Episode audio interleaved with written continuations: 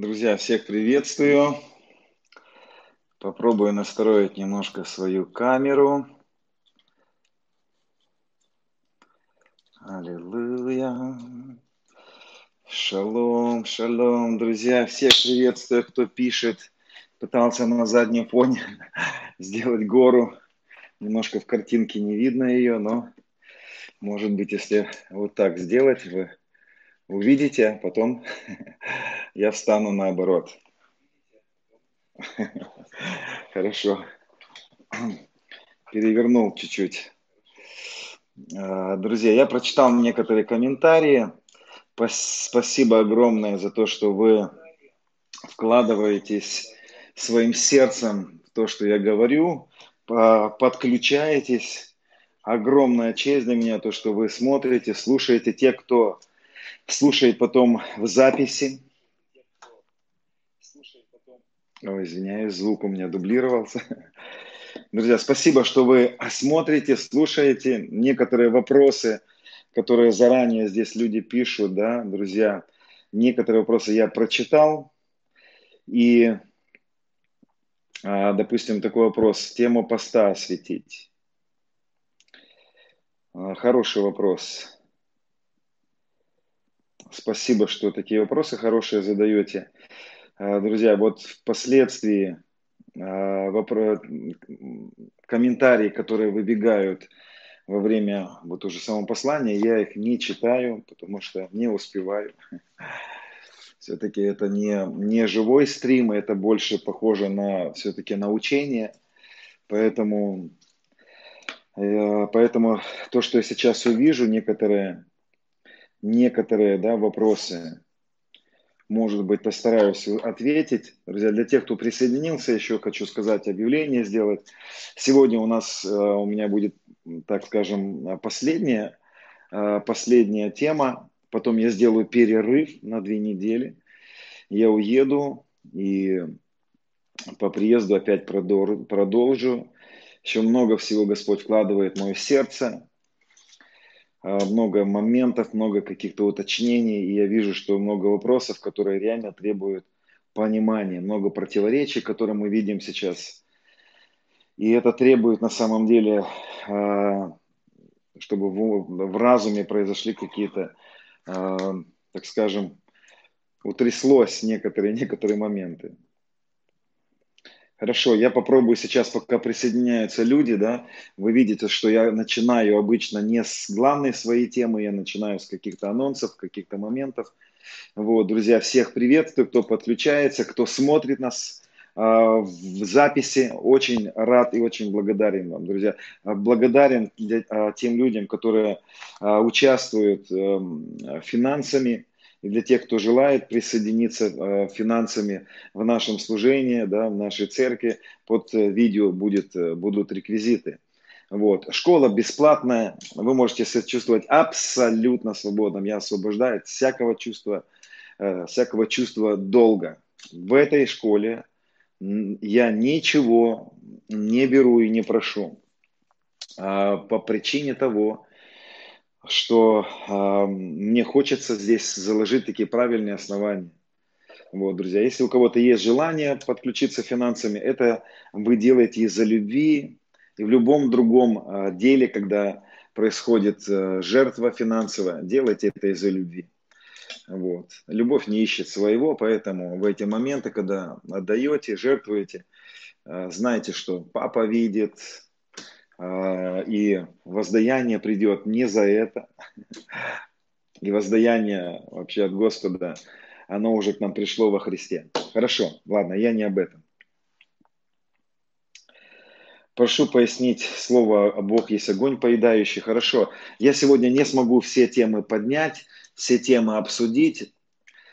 А, я попробую больше сегодня а, говорить на тему, смирение. Бог смиренным дает благодать. Согласитесь, очень странное место Писания. Все-таки в контексте, э, в контексте благодати, учения благодати, да, причиной является жертва Христа а, от того, что мы получили благодать.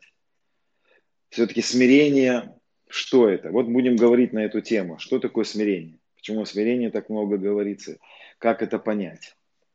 Пишут мне, будете ли в Германии? Надеюсь, буду. Были приглашения, но из-за коронавируса закрытой границы отменялись эти служения.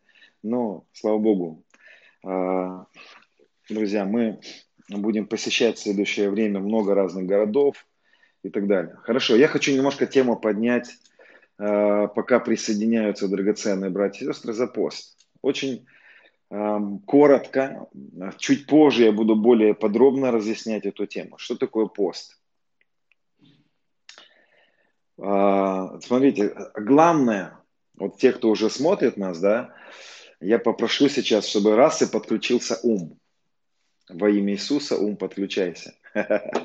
Ум Христов включайся. Смотрите, когда мы говорим о благодати, друзья, нам нужно понять концепцию благодати концепцию Нового Завета, концепцию нового договора, концепцию того ожидания, чего, что ждет от нас Господь. Да? Концепция какая? Основание. Он на кресте все совершил. Мы это верой принимаем.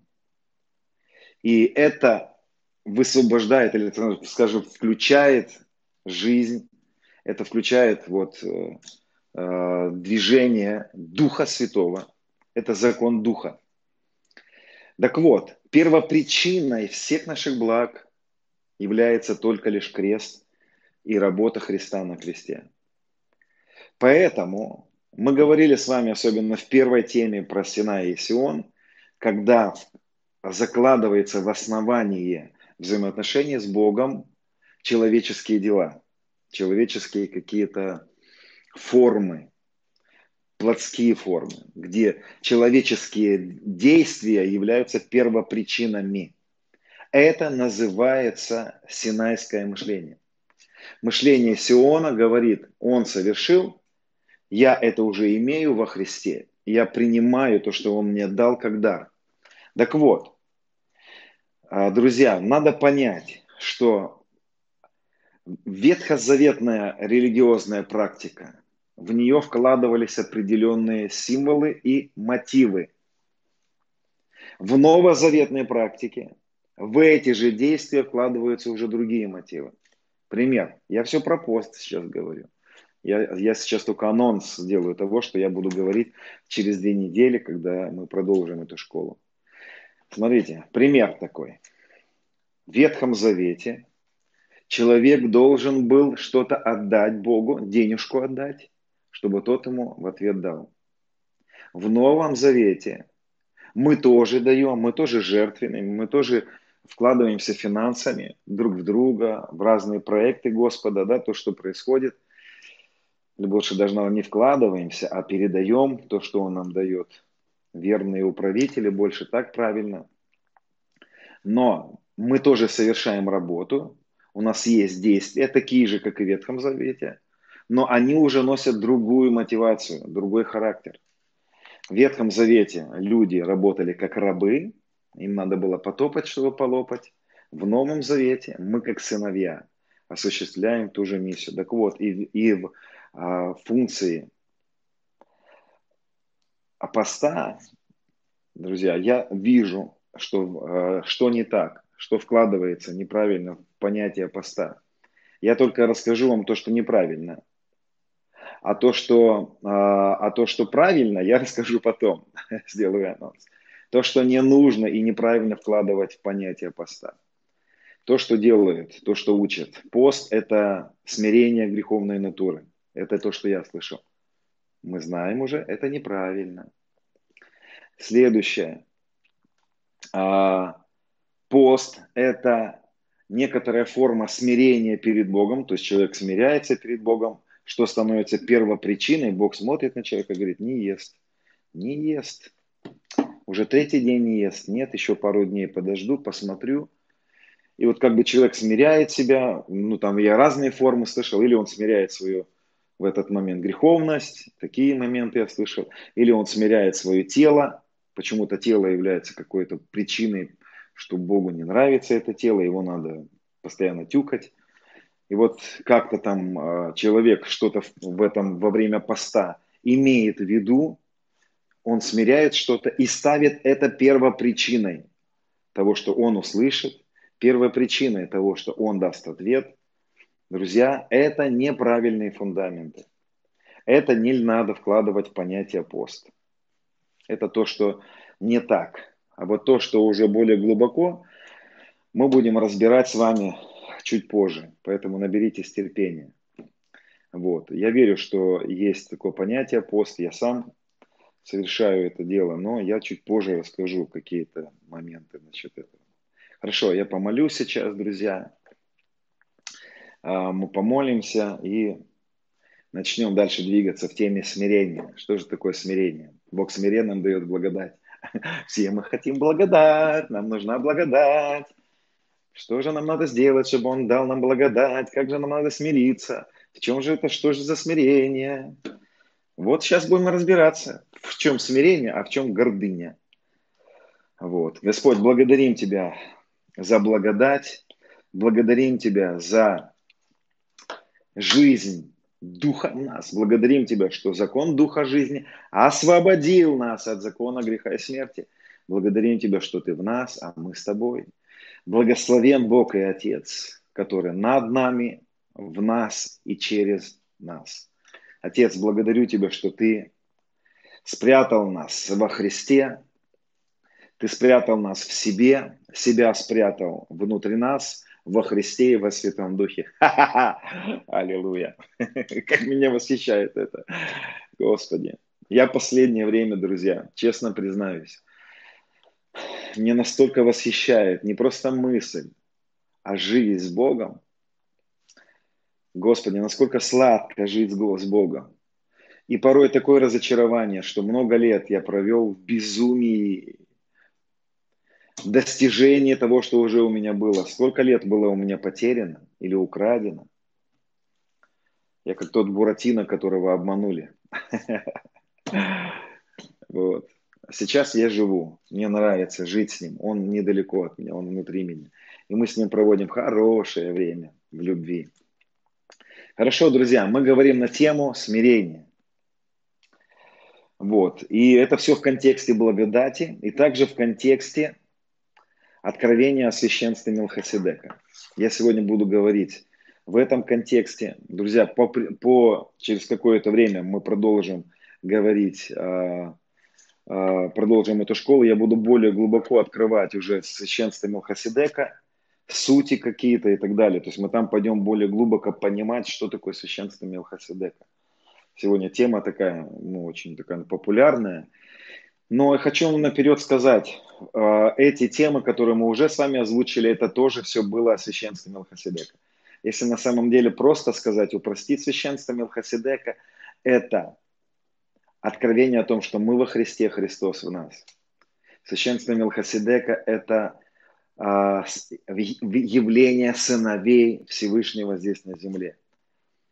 Это проявленный Христос через нас. Но это позже.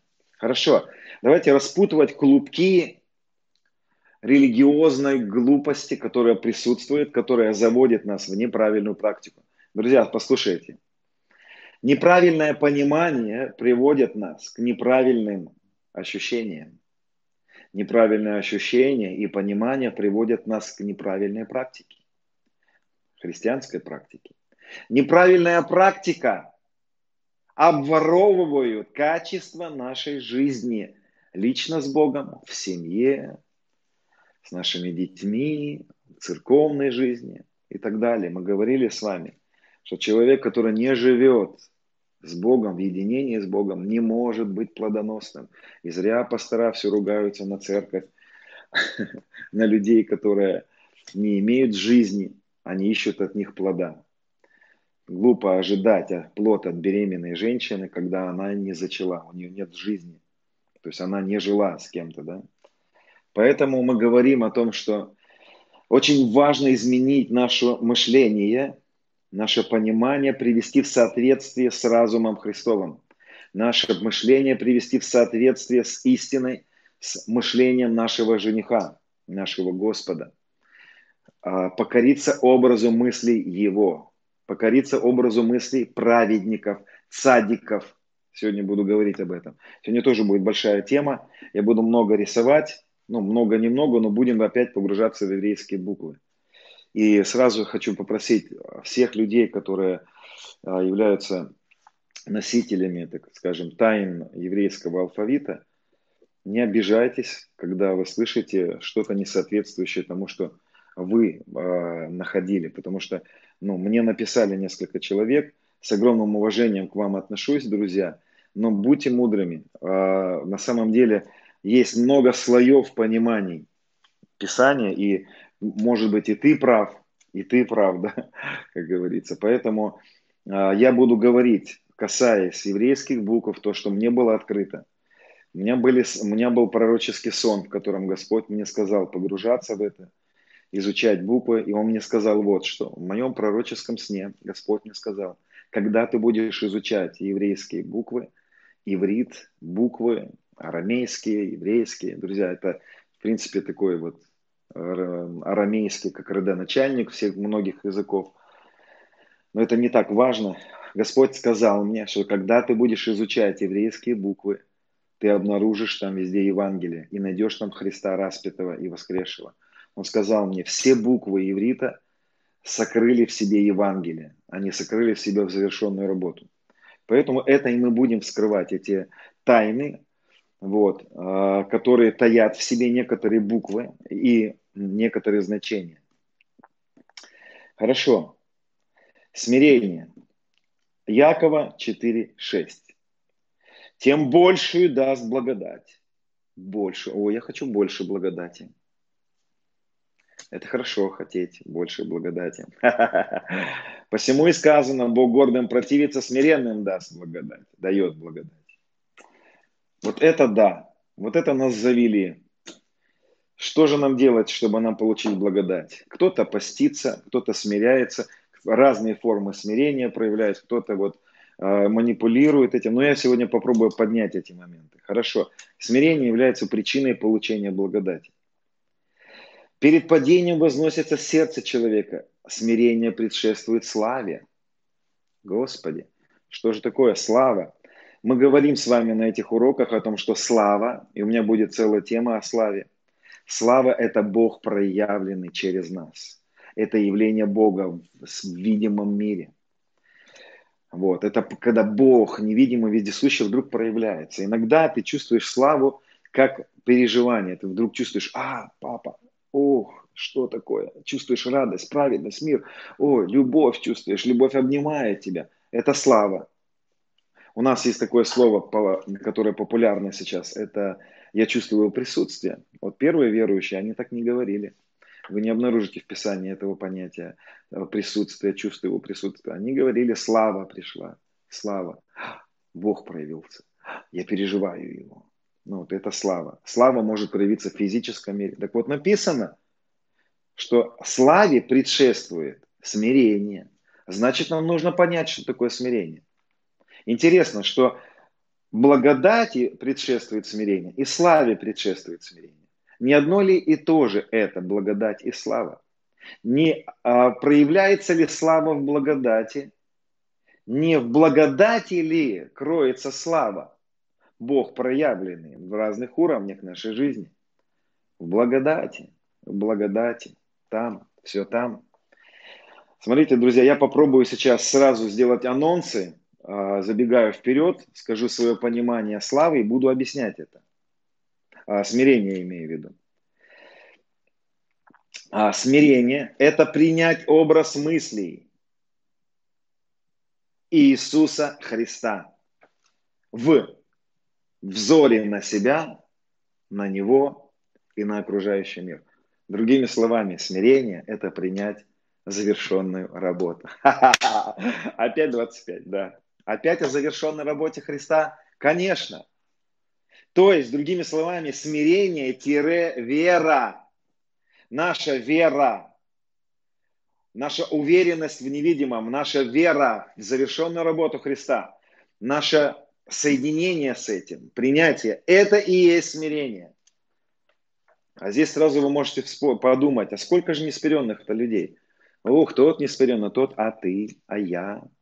Смирился ли я во всех сферах своей жизни с истинной и завершенной работе Христа? Смотрите, как проявляется э, смирение или не смирение. Давайте скажем так, кто такой несмиренный человек?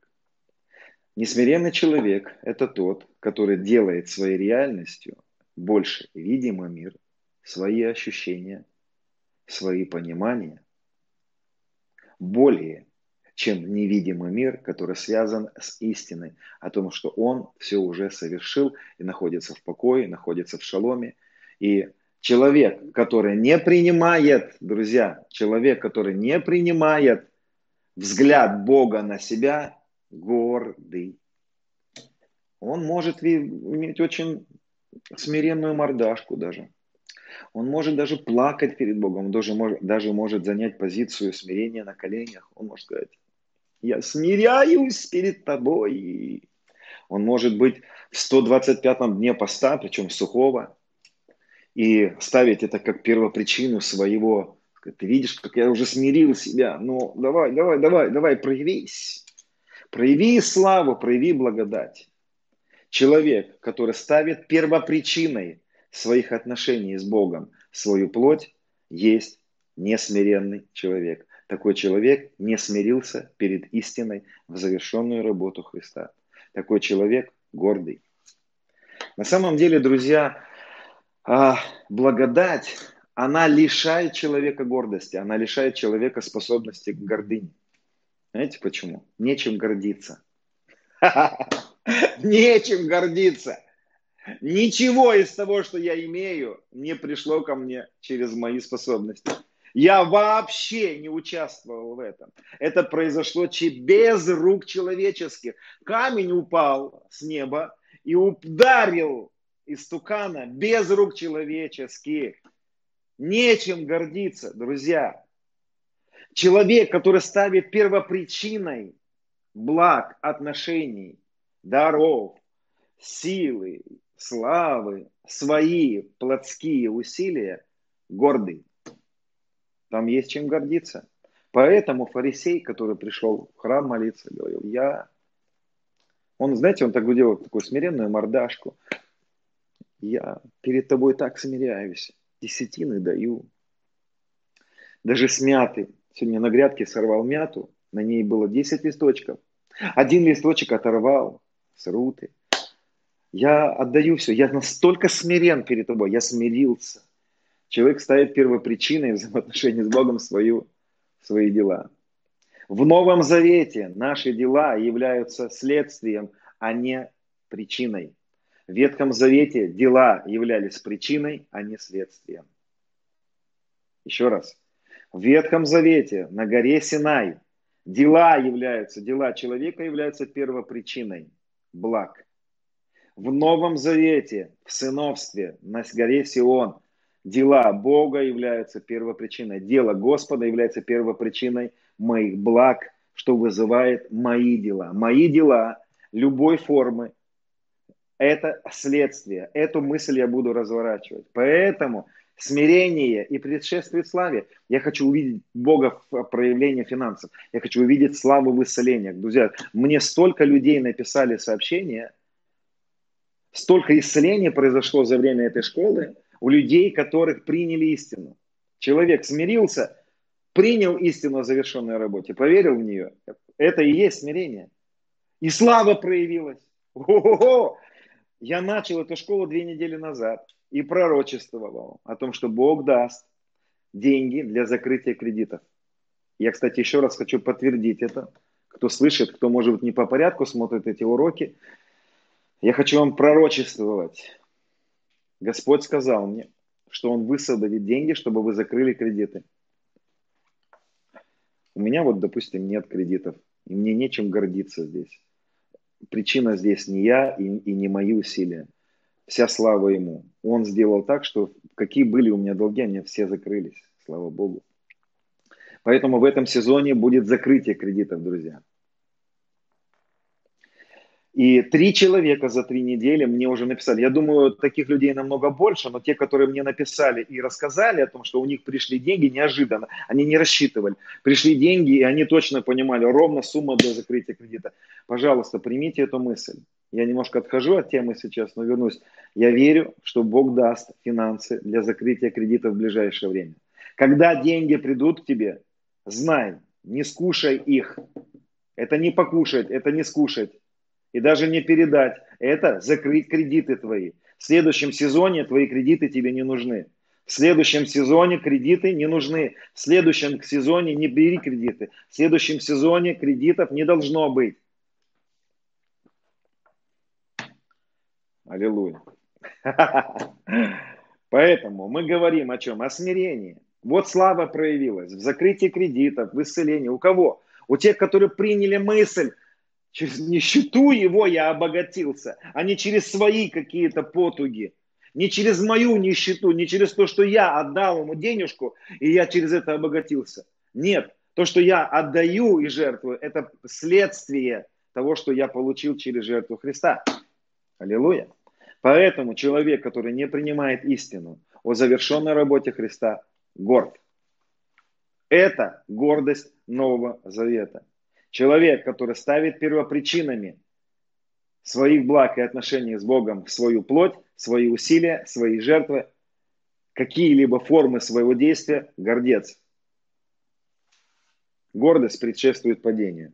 Поэтому мы сегодня видим, как особенно самоправедные люди, которые думали, что они справились своими грехами, вдруг всплывает, что у них у того и у того, и пятый, и десятый, этот тем, а этот том. Я не удивляюсь сегодня, когда и не осуждаю тех людей, которые падают. Человек, который не знает истину, который не ходит в свободе, не знает истину о совлечении греховного тела и не живет в этой свободе, не может быть э, свободен. Поэтому он обязательно где-то проявит свою несвободу. Поэтому, слушайте, человек, который верит в истину и есть смиренный человек. Я буду доказывать вам это. Смирение – это принять мыс, образ мысли и действий Иисуса Христа. Поэтому, да, смирение – это противоположно гордости. А, еще одна важная мысль, которую хочу сейчас озвучить, и потом ее раскрутить немножко попозже. Вы спросите, а смирение перед людьми что это? Ну вот нужно ли смирение перед людьми?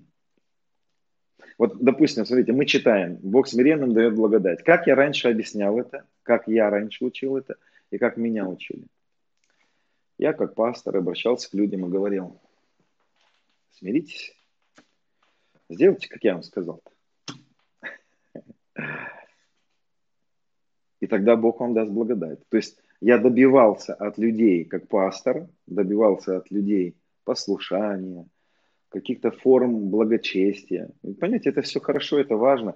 Это же э, Писание не отменяет на, он, на вот это смирение человека перед человеком. Ну, допустим, у кого есть дети? Вы же понимаете, что ваши дети должны быть смиренны перед вами. И заповедь, что почитай отца и мать, это не просто дарить цветы родителям. Почитать отца и мать – это слушать отца и отца и мать.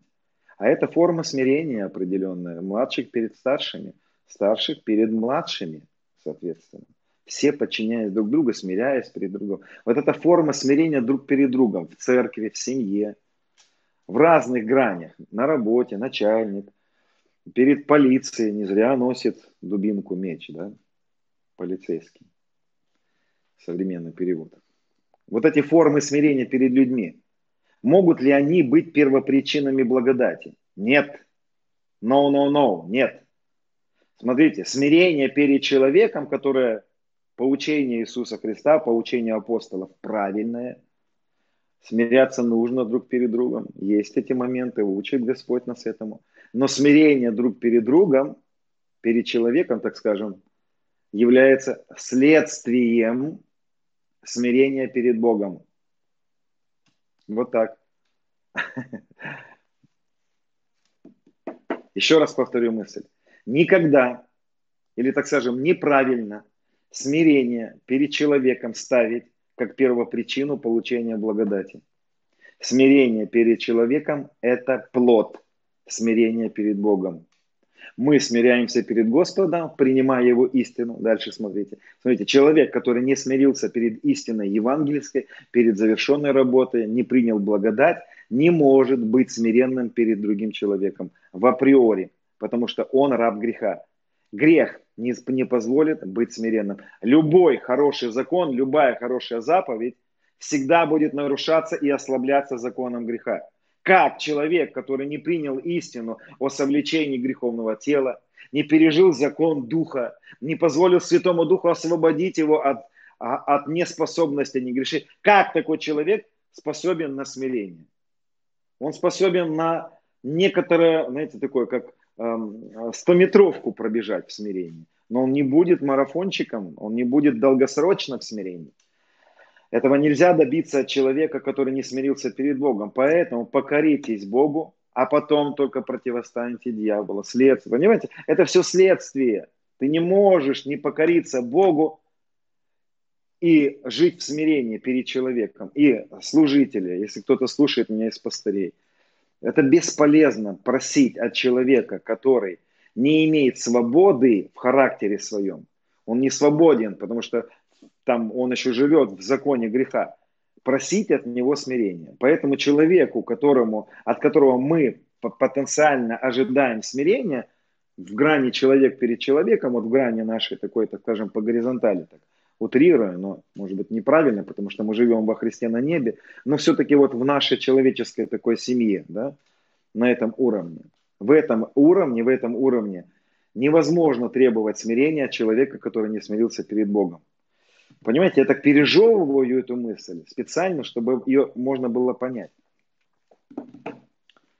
Хорошо. То есть человек, подчеркиваю, который принял истину о победе над грехом, получает силу поступать правильно по отношению к старшим. Поэтому смирение перед человеком, первое, не является причиной получения благодати – Смирение перед человеком – это следствие смирения перед Богом. Смирение перед Богом в Новом Завете – это люди, которые живут в истине, которые согласились с Его образом мышления и с Его пониманием о нас. То есть человек, который пришел к вере во Христа, в Его победе, это человек смиренный. О, Господи. Конечно, я знаю людей, которые знают истину, но ее в ней не живут. Это совсем другое. Еще раз я хочу подтвердить мысль. Быть смиренным – это не просто узнать, это начать жить в этой истине. Об этом мы говорили в других посланиях. Хорошо, я попробую сейчас рисовать. Я беру свою доску, как учитель.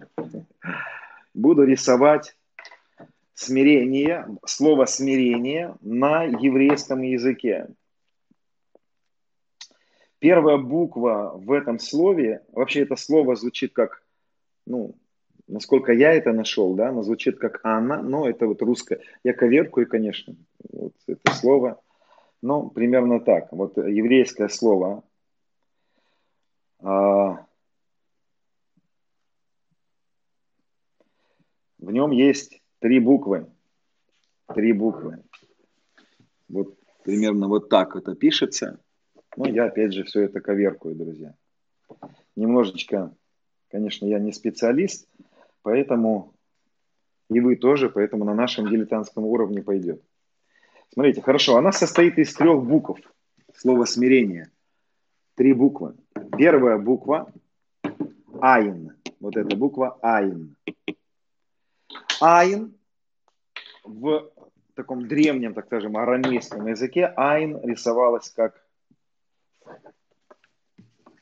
глаз, око, око, око, глаз или око. Вот, кстати, айн, наш дух, помните, написано очистить око сердца. Айн – это наше око. Что такое айн? Это способность принимать, видеть, видеть. В этом случае смирение, первая буква глаз. Вторая буква, это вторая буква, я чуть-чуть ее, может, опять же, искаженно нарисовал, но эта вторая буква, она переводится как, читается как нун, нун, и ее одно из ее значений это наследник. наследник. И третья буква Хей, благодать. Я чуть позже объясню, почему буква Хей – это благодать. Она пятая по счету. И вот теперь смотрите, глаз, око, нун, наследник, благодать. Слово смирение состоит из трех букв. Айн, глаз, нун, наследник, хей, благодать. Вот мое понимание этого слова.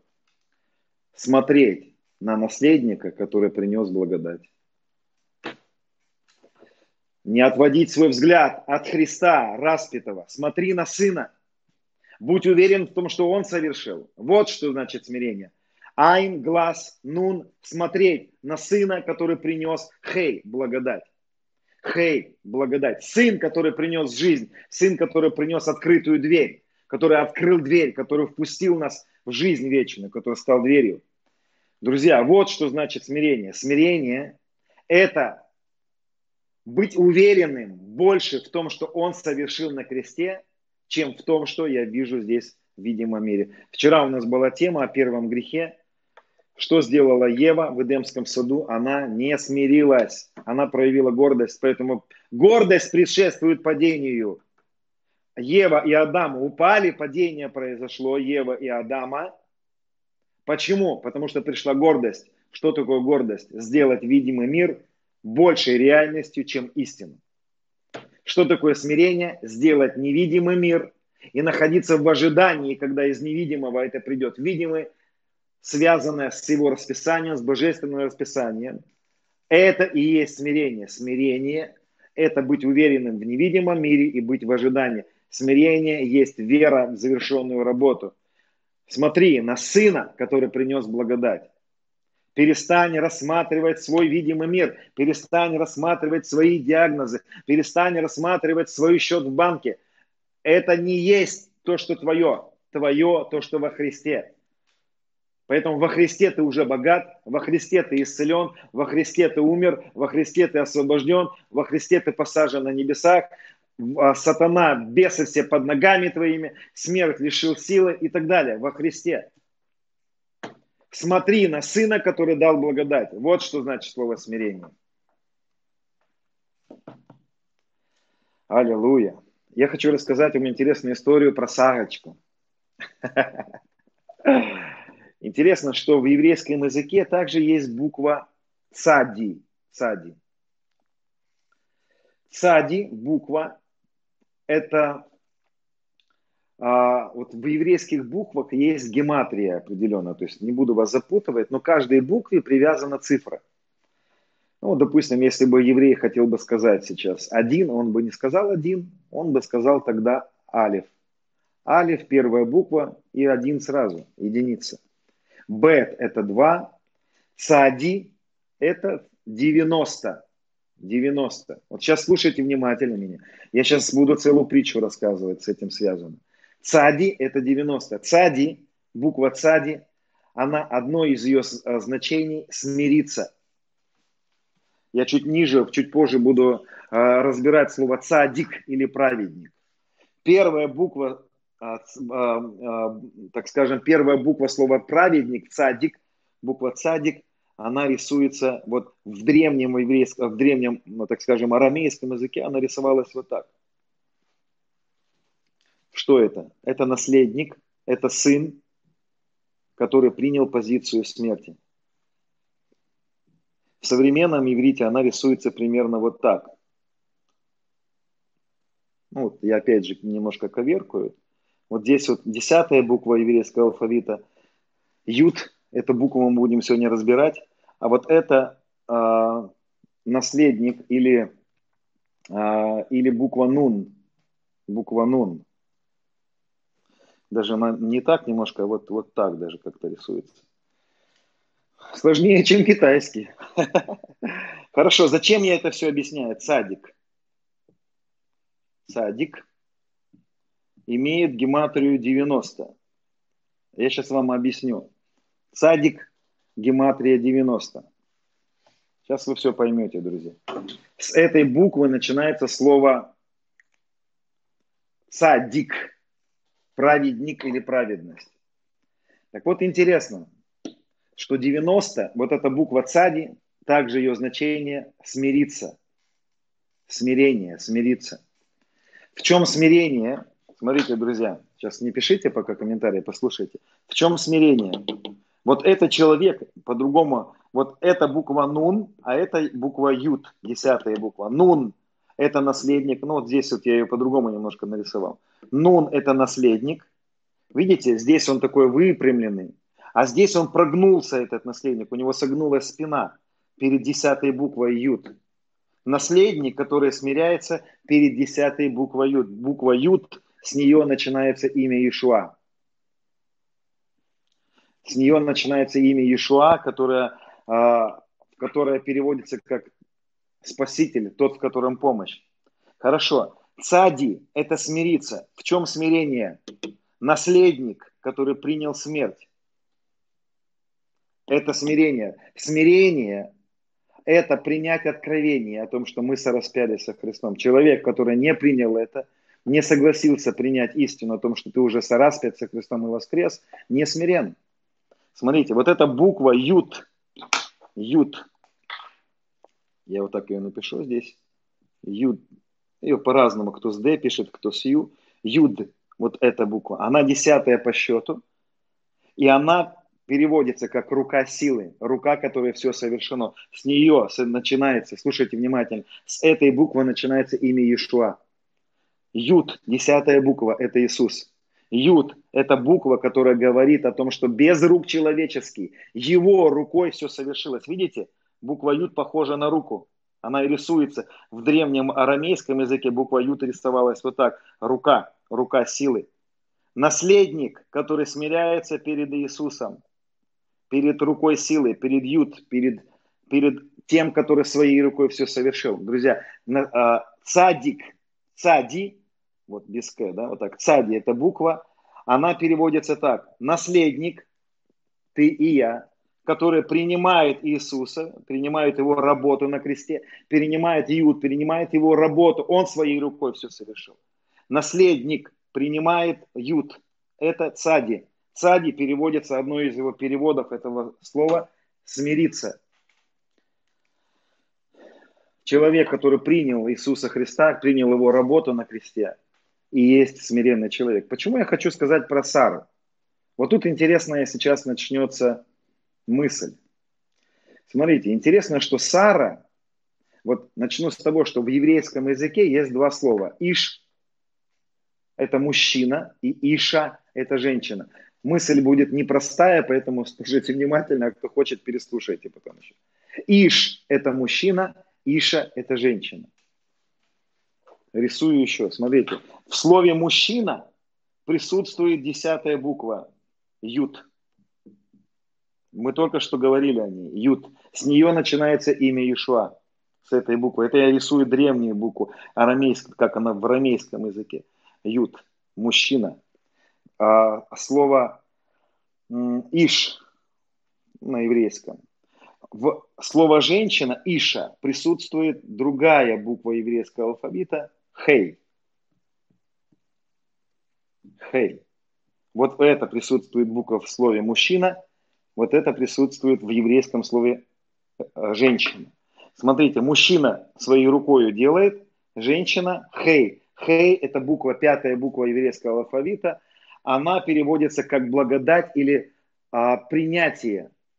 Женщина принимает то, что мужчина зарабатывает. Пример, да?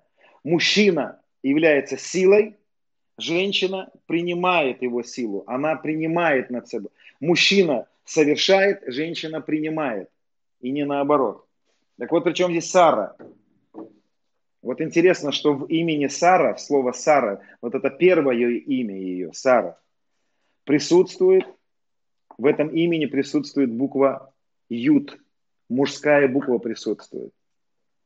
И имя Сара, старое ее имя, переводится как «госпожа моя» или властили, а, «властительница моя». То есть она была такой гром-бабой, Сара. Вообще еврейским женщинам говорят это присуще. Я не знаю, я читал статью одного равина. Так вот, что сделала Сара? Сара имела характеристики мужчины. Она руководила мужем. Поэтому Авраам, обращаясь к ней, говорил, властительница, госпожа моя. Представьте себе, имя Сара переводится госпожа моя. С чего это она вдруг стала госпожой Авраама? Как так получилось в этой семье, что Сара заняла позицию над мужем? Она имела в своем имени букву Ют, мужскую букву. И это означает, что она была несмиренной женщиной.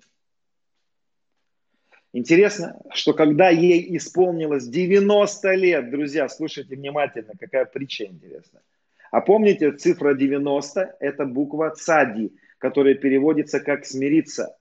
К 90 годам Сара смиряется. И из ее имени убирается буква Юд и вставляется женская буква Хей. И теперь она не Сара, а Сахара. Хей, Сахара, Сахара. Я опять же по-русски немножко, но... То есть и меняется вообще ее имя. Она теперь вообще там даже не Се, а Шин, Шара. О, Господи, какие сложные имена у них были, скорее всего, для нас, для русских людей. Но вы сейчас поймете сама мысль. К 90 годам она убирает из своей жизни букву Ют и принимает букву Хей. 90 – это смирение. И теперь ее имя начинает переводиться так. Принцесса моя. Принимающая наследница. Наследница. Вдруг она из госпожи, из той, которая все своей силой хотела сделать. А давайте вспомним Сарочку. Как она манипулировала Авраамчиком. Как она ему говорила, иди туда, сделай то. Зайди к моей рабыне, сделай так, как я тебе скажу. Понимаете? И он говорил, хорошо, госпожа моя.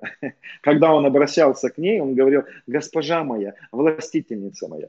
Ну, я сейчас утрирую, конечно, но так оно примерно и было. И первая мысль, женщины, никогда не вставайте на позицию мужчин. Потому что в этом случае это не смирение, это устройство, Богом данное семье. Женщина должна быть всегда смиренна перед мужчиной. Конечно, мы понимаем, что сегодня такие мужики, что женщины, я всегда за вас. Вот, жена мне припомнит потом эту фразу.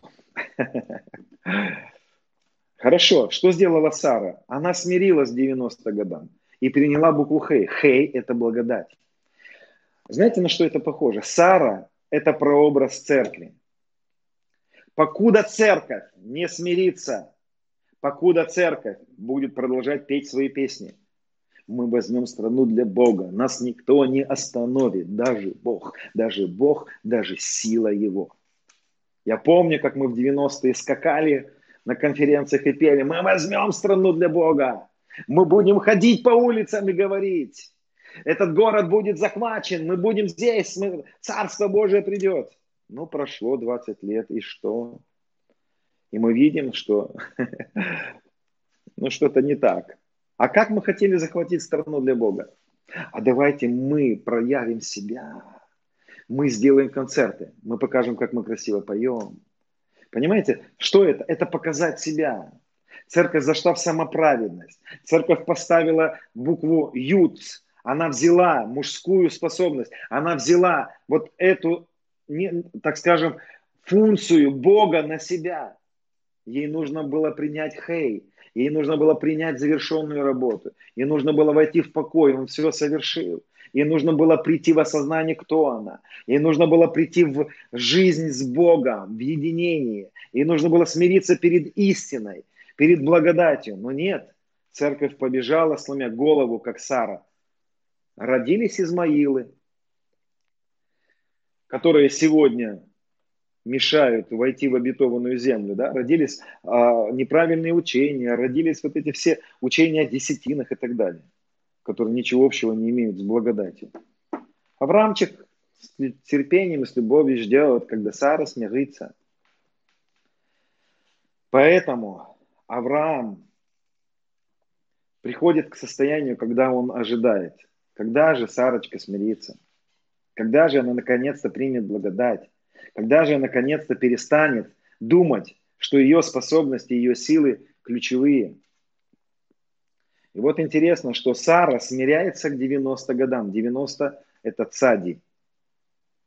И когда Сара смиряется, принимает хей, она зачинает. И через 9 месяцев у нее рождается сын. Интересно, что Саре было 90 лет и 9 месяцев, когда рождается Исаак. Бог, ты столько всего обещал. Но пока мы не смиримся перед Хей, пока мы не смиримся перед благодатью, пока мы не смиримся перед работой Бога в нашей жизни, пока мы не смиримся, что Он все совершил, да, Он уже нам это пообещал, но это не проявится.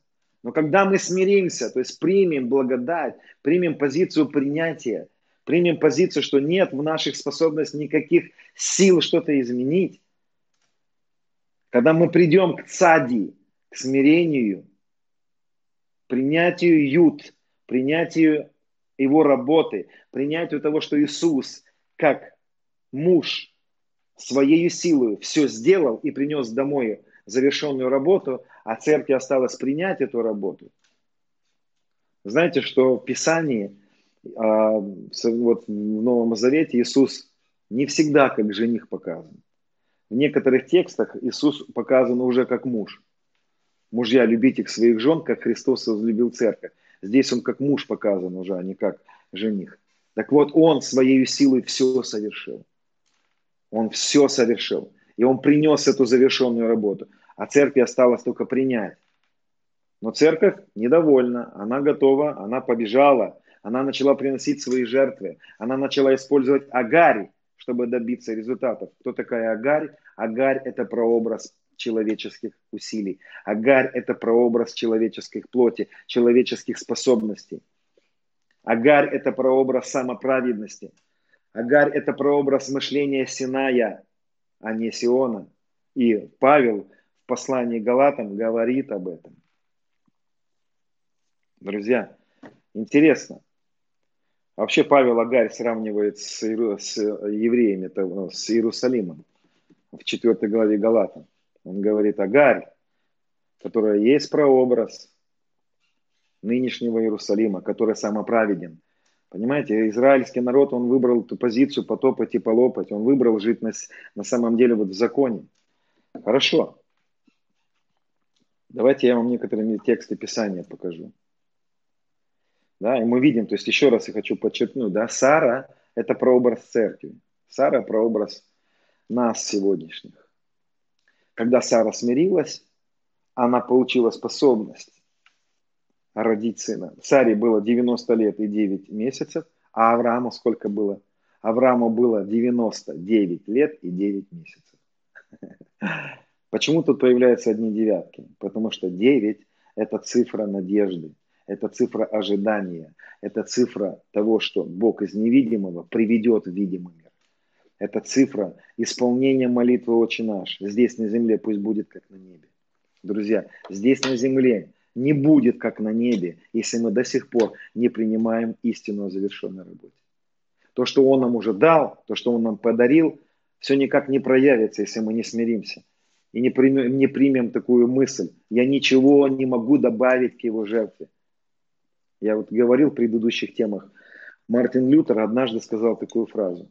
Вам, а, религиозному человеку всегда будет мало жертвы Христа. Он всегда попытается добавить к ней свои жалкие покаяния. Это не мои слова. Ух, интересно.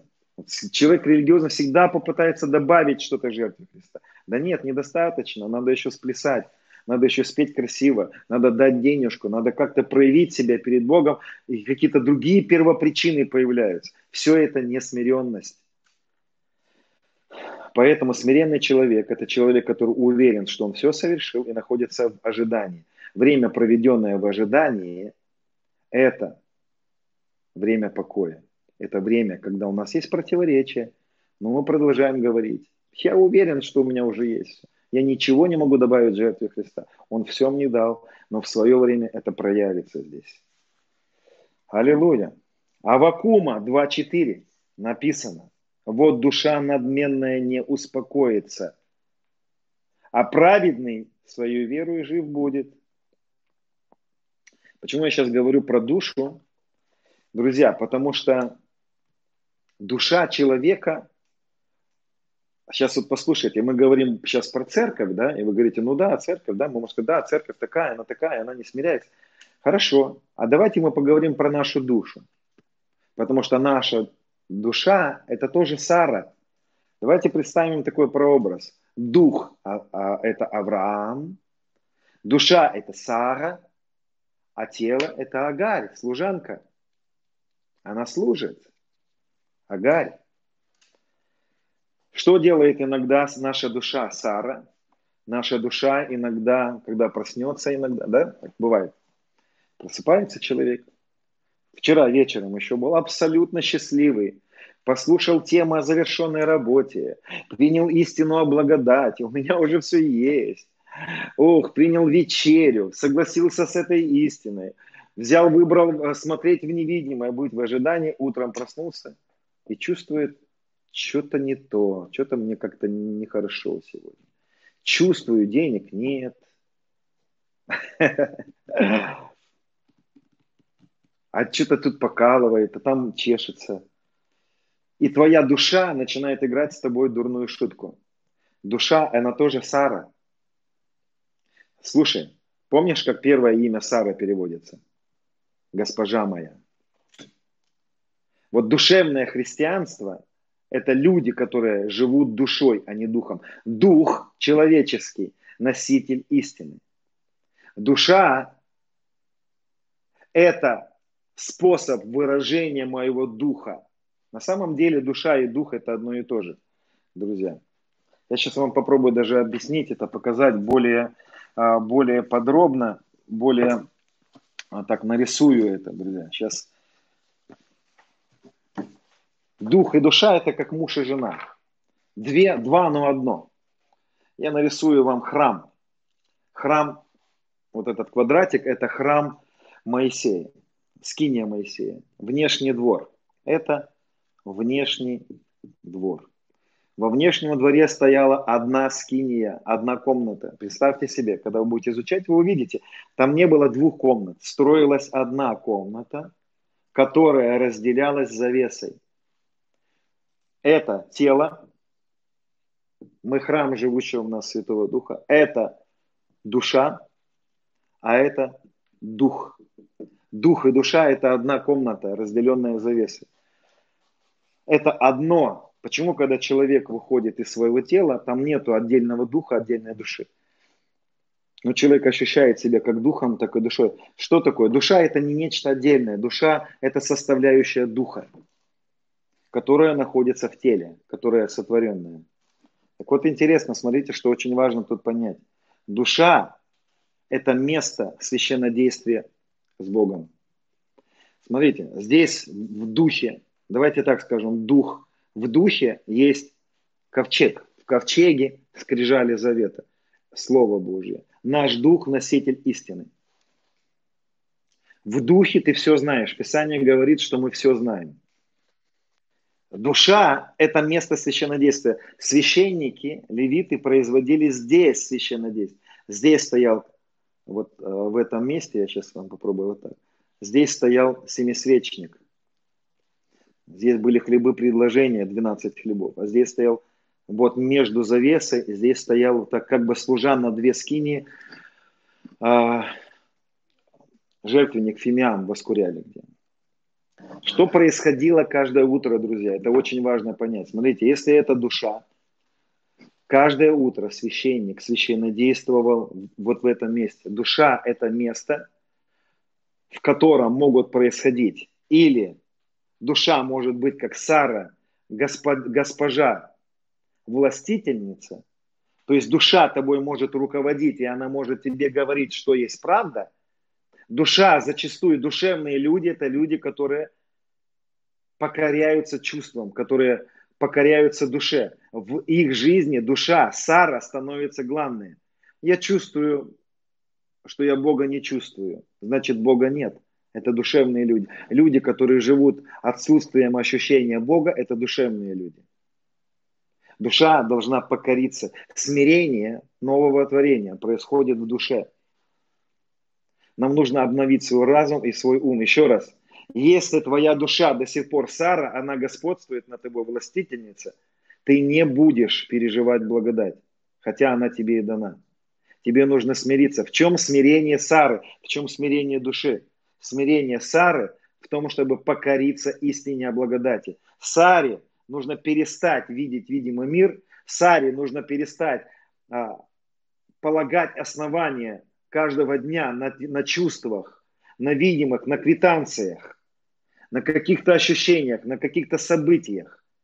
Это не является истиной. Человек, который живет видимым миром, не смиренный человек, гордый человек. Смиренный человек, тот, который в смирении. Помните, цади, 90. Тот, который принял завершенную работу. Что нужно сделать смиренной душе? Помните, я сейчас читал с вами, вот душа надменная не успокоится, а я не чувствую Бога, у меня в душе беспокойство. Мне несколько человек написали подобные сообщения. Я чувствую беспокойство. Вы чувствуете беспокойство, потому что вы до сих пор не покорили свою душу. Вы до сих пор душевный человек. Вы водитесь своими ощущениями. Вам надо свою душу, Сару, покорить истине. Что должно происходить в душе? Что должно происходить в этой скине? Это светили, святое, это святое святых.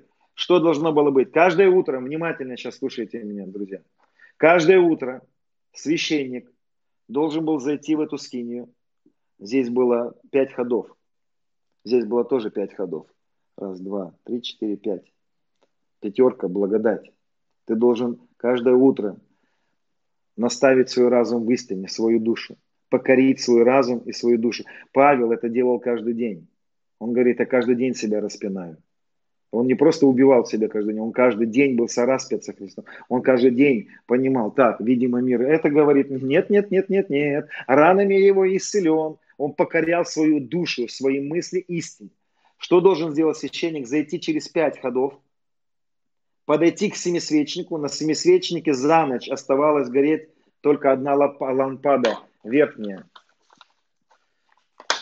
Сейчас красный возьму. За ночь, за ночь погасали вот эти э, ветки светильника. За ночь они гасли. Оставалось гореть только одно. Священник должен был зайти. Кстати, интересно, что вот этот огонек брали с жертвенника когда строилась скиния, приносилась первая жертва, на нее сверхъестественно сходил огонь от Бога. Это принятие истины о Христе. Вот здесь жертвенник – это крест, огонь, который сходил на нее – это Дух Святой. Поэтому чуждый огонь – это принять истину, а, а, принять ложную Евангелие. Принять чуждый огонь – это принять ложное Евангелие. Немножко от темы отхожу, но ладно. Вот этот вот огонечек, его брали с жертвенника, зажигали здесь – что должен был сделать священник? Каждое утро разжечь светильник должен был. Что это значит, друзья? Душа надменная не успокоится. А праведный верою жив будет. Каждый день тебе нужно наставить себя в истине. Каждый день в своей душе, в своем разуме тебе нужно сказать истину. Тебе нужно покорить каждый день свою душу, если она с тобой шалит если она не, не дает тебе находиться в правильном состоянии. Ты должен каждый день. Я иногда это делаю по несколько десятков минут. Я, я каждый день прихожу к осознанию, так, я умер, я исцелен, через нищету я обогащен. Я прихожу, я покоряю свою душу, свою сару. Я совершаю цади, смирение. Помните, я рисовал, цади – это наследник, который принял завершенную работу и пришел в состояние смерти, в лежачее состояние. Здесь вот я нарисовал вам его. А, где он у нас? Вот он, наследник. Вот эта а, форма, это наследник, который принял смерть. То есть тот, который сораспился со Христом, принял откровение о смерти. Хорошо. Вот наша работа, друзья. Душа надменная – это та душа, которая не покоряется истине. Душа, которая смиряется, она переживает огонь Святого Духа. Меня спрашивают, как пережить Дух Святой. Еще раз хочу сказать эту мысль, послушайте внимательно. Ни один человек, который не покоряется истине о Евангелии, о Христе распятом, не будет переживать полноту Святого Духа, которая уже днем находится. Потому что такой человек живет видимым миром, и, знаешь, внутри себе то, того самого Бога, который внутри нем, он накрывает медным тазиком своих ощущений, своих, э, своей веры в видимый мир. Поэтому вот эта душа, это Сара. Душу, душу надо смирить. Душа должна смириться. Левитам 23.32. Это для вас суббота покоя. Смиряйте души ваши. Ого, интересно. С вечера девятого дня, с вечера девятого дня а, седьмого месяца до вечера девятого дня седьмого месяца, а, да, до вечера, празднуйте субботу вашу. Интересно, сейчас послушайте момент интересный. Есть такой праздник Йом-Кипур. И вот это осенний праздник. Так вот, на девятый день седьмого месяца израильский народ должен был поститься. Это был единственный пост, который был назначен в законе Моисея. Потом добавлялись еще посты, пост из Сирии, там много было постов потом добавлено. Но вот в законе Моисея был один пост описанный, который, которым было завещено поститься один день с вечера до вечера. Не с утра до утра, а с вечера до вечера. Это время смирения. Во время поста они смиряли души. Вот первый вопрос, который сегодня был в теме. Что такое пост? Мое понимание поста вот какое. Пост – это время смирения души. Ничего другого в Новом Завете пост не должен носить. Никакого другого значения. Это особенное время, в которое ты можешь уделить, отсоединившись от работы, от какой-то суеты, от телевизора, от интернета. Погрузить себя в истину и привести свою душу в покорность Евангелию, разжечь светильник истины. А перед этим я в каких-то уроках говорил, буква Шин, еврейская буква Шин, это светильник истины. Можно сказать, что вот этот семисвечник – это светильник истины. Если ты не разожгешь себя истиной каждый день, иногда это бывает трудно некоторым людям сделать, тогда вы можете взять пост. Возьмите пост. Можете взять пост на несколько часов. И тут, друзья, я не знаю, как это работает до конца, да, но я заметил, что когда я удерживаю себя от еды какое-то время, мне легче сконцентрировать себя на Евангелии. Может быть, у кого-то это не так. Я предлагаю свое понимание, друзья, только лишь свое понимание сейчас. Вот. И я его не насаждаю здесь, я, я заметил здесь, что написано, в седьмой день, девятый день седьмого месяца, это пост, с вечера до вечера поститесь и смиряйте души ваши. Наша душа требует смирения. Наши эмоции должны быть покорены. Вот это место, наша душа, слушайте, душа это инструмент, данный Богом. Это неплохо. Душа хорошая. Все то, что связано с нашей душой, чувство, разум, воля, эмоции наши, это все очень Богом заложено. Это, это прекрасный инструмент, данный Богом. Мы плачем, танцуем, радуемся птичкам, радуемся песенкам, поем, любим. Вот это наша способность чувствовать, это функции души. Они очень хорошие. Но иногда они с нами делают дурную службу, потому что мы живем в мире, где сегодня ну, так много противоречий с истиной. Поэтому зачастую наша душа, которая умеет чувствовать, принимает чувства, ощущения какие-то. Иногда от тела, иногда от видимого мира. И принимает это за чистую монету. И, и погружается в беспокойство. Душа. Вот душа надменная не успокоится. Душа надменная не успокоится. Если ты не переживаешь мир, который превыше всякого ума, диагноз только лишь один. Непокорная душа. Чему непокорная? Непокорная истине и кому? Соответственно, Отцу. Ну, истина это и есть Отец. Истина это и есть Бог, да. А, истина есть Слово. Это также и личность. Поэтому Друзья, я верю, что нам важно покорить свои души истине. И смирение нового творения – это покорность души, разума, разума, разум и, и наши эмоции, ощущения – это функции души. Чему нам нужно покорить нашу душу? Скрижалям, духу, Адаму. Вот этот дух – это Адам, это мужчина, это муж – он главенствует. Муж должен главенствовать в доме. Ты дом, ты храм. В твоем храме, в твоем теле есть дух. В нем скрижали, в нем истина. В нем есть твой дух, носитель истины. Душа же должна быть покорена истине, а не наоборот. Душа покоряет всех и говорит, что есть истина. Дух твой говорит, как муж твой, говорит тебе, в чем истина. Душа твоя, как жена твоя, как жена, да, она должна быть покоряться. Кстати, интересно, в пророческих снах, только мужчин, правда, касается, но так бывает, что душа, а, а жена может присниться как душа. Так бывает, что человеку приснилась жена, что-то с ней там происходит во сне, муж просыпается и говорит, ты мне приснилась, ты такая, ты такая. А это вообще не, не, не про жену, это вообще про твою душу. Это твоя душа бунтует, это твоя душа ведет тебя а, не туда. Все, она, и все и что-то не то, все что-то не так. Понимаете, друзья, да? Поэтому душа – это место смирения. Душа – это место покорности Евангелию.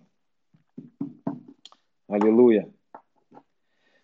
Тело наше – это внешний двор. Кстати, помните, что у Моисея внешний двор был кожаный, из кожи. Вот он наш, вот он этот, так скажем, это скиния. О, интересно, как все это, да? А, есть такое число Фибоначчи. Кто-то, если захочет, посмотрите потом в интернете ролик. Число Фибоначчи или Фибоначчи. Это такой математик был. Интересно, я не буду долго объяснять, но а, геометрическая фигура скинии Моисея соответствует ге, ге, геометрии тела. Наше тело соответствует числу Фибоначчи. Скиния Моисея также соответствует этому числу. Это отпечаток Бога. Еще раз говорю, посмотрите в интернете обязательно ролики про число Фибоначчи. Это называется отпечаток Бога, проявление Бога во всем творении. Бог везде себя проявил. Хорошо. Друзья, что я еще хочу здесь подчеркнуть? Я хочу сказать про слово цадик. Цадик – это второе слово в слове мелхе цедек, мелех цадик. Мелех цадик, мелхе цедек. Мелхацедек. Мелех – царь, цадик – правда или праведность. Я тут много всего написал, поэтому сейчас я попробую а, стереть, время потрачу немножечко. Вы можете спеть песню какую-нибудь пока. Рекламная пауза. Аллилуйя.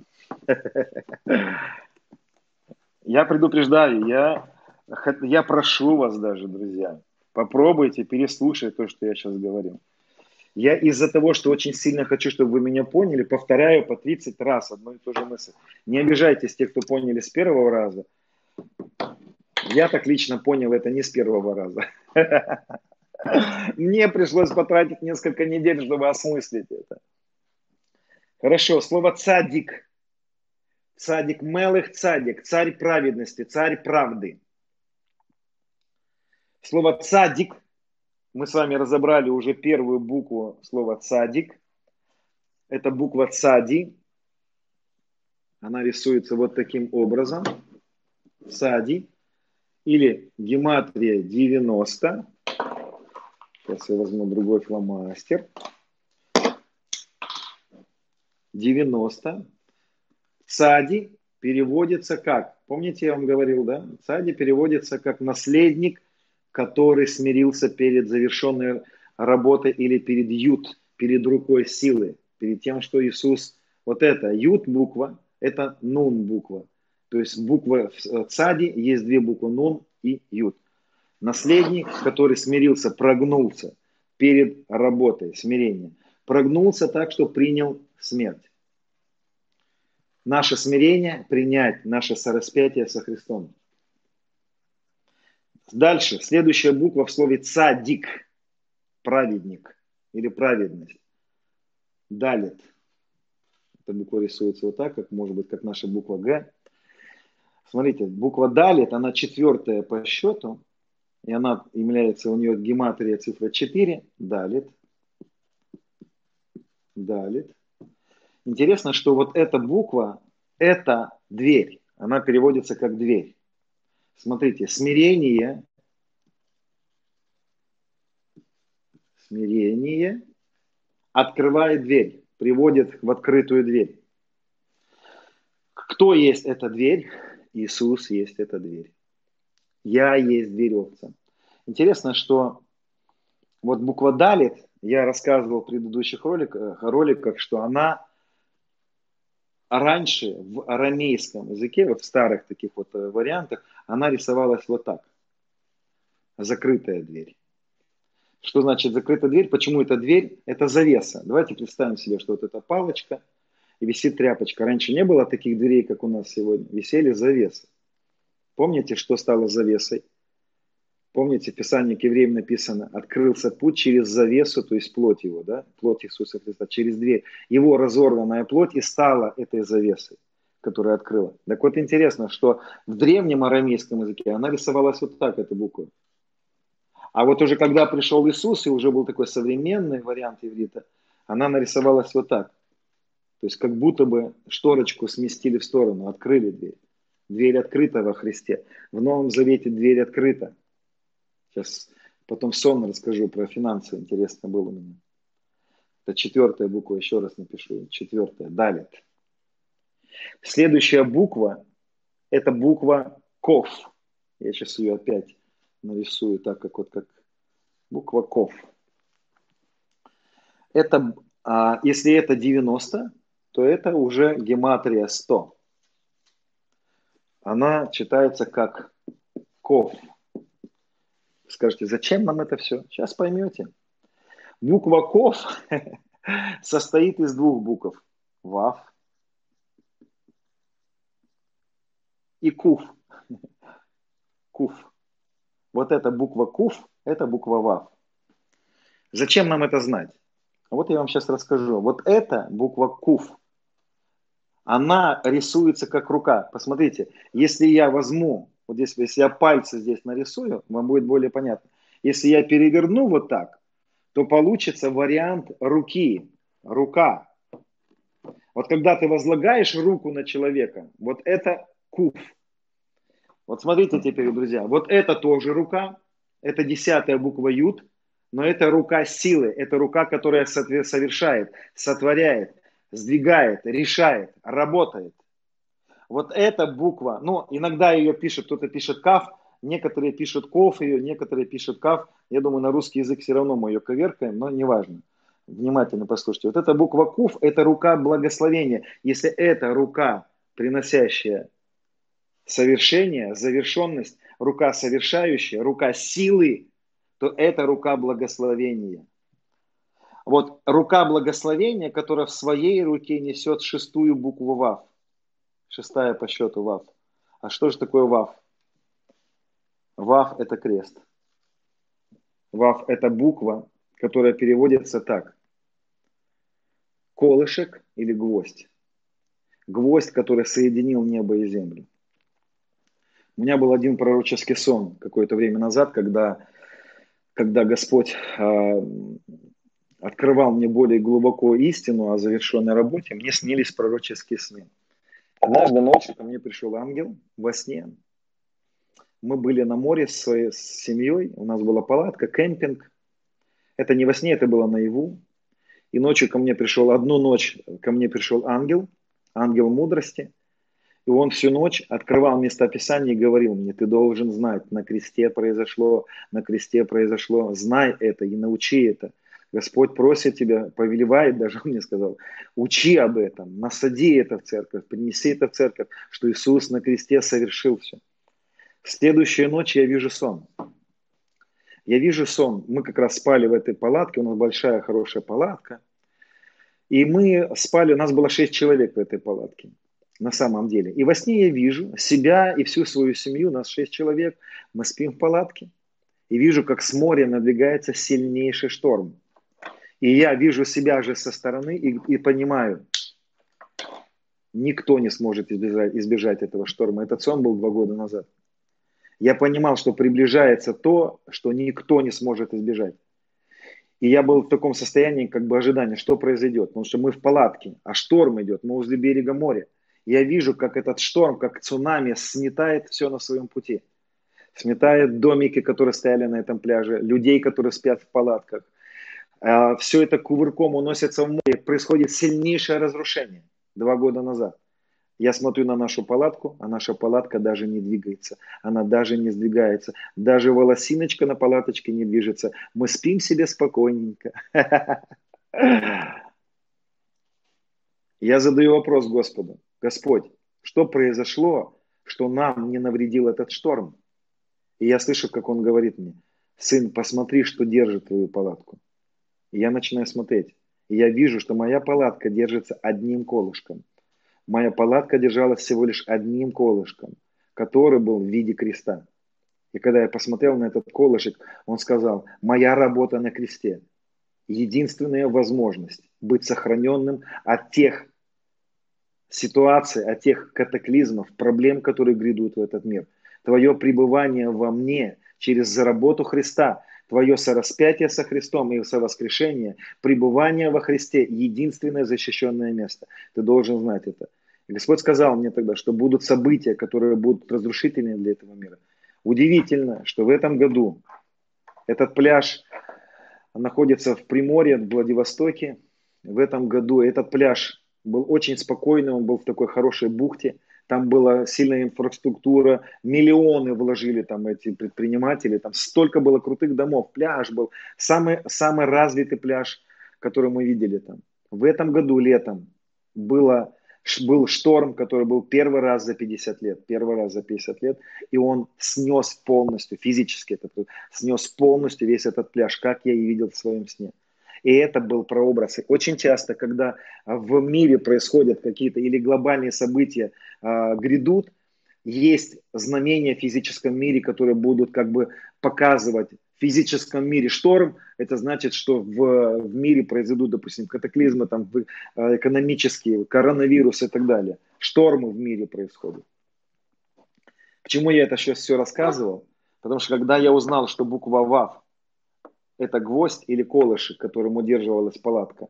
Вы же помните, они жили в палатках тогда – и самое главное значение, вот с этим практически никто не спорит из исследователей, таких евангельских, да, уже христианских исследователей букву ВАВ, люди говорят, это крест, потому что это гвоздь, который соединяет небо и землю, это колышек, который вбит и соединяет небо и землю. Это единственная буква, которая пишется в еврите с неба до земли. Все буквы в еврейском языке, одни рисуются сверху, другие рисуются снизу, а эта буква рисуется сверху вниз, соединяя небо и землю. Так вот, что же такое буква КАФ? Или, или КОВ, как по-другому ее, КАФ, КОВ. Я вам скажу, что это. А, это рука, которая несет благословение под понятием крест. Знаете, что это? Это Мелхиседек. Это цадик или, или Мелхисадик, царь праведности. Помните, что принес Мелхиседек Аврааму в своей руке? Хлеб и вино. Кто такое священство? Что такое священство Мелхиседека? Это люди, которые принялись, смирились, приняли истину о завершенной работе Христа. Это привело их к двери. Дверь открылась для того, чтобы в руке священства Мелхиседека мы начали нести вав, мы начали нести завершенную работу Христа. Это рука благословения. Друзья, Помните, что мы говорили в первых уроках, нам нужно перепоясать чересла ума истины, филин и руки.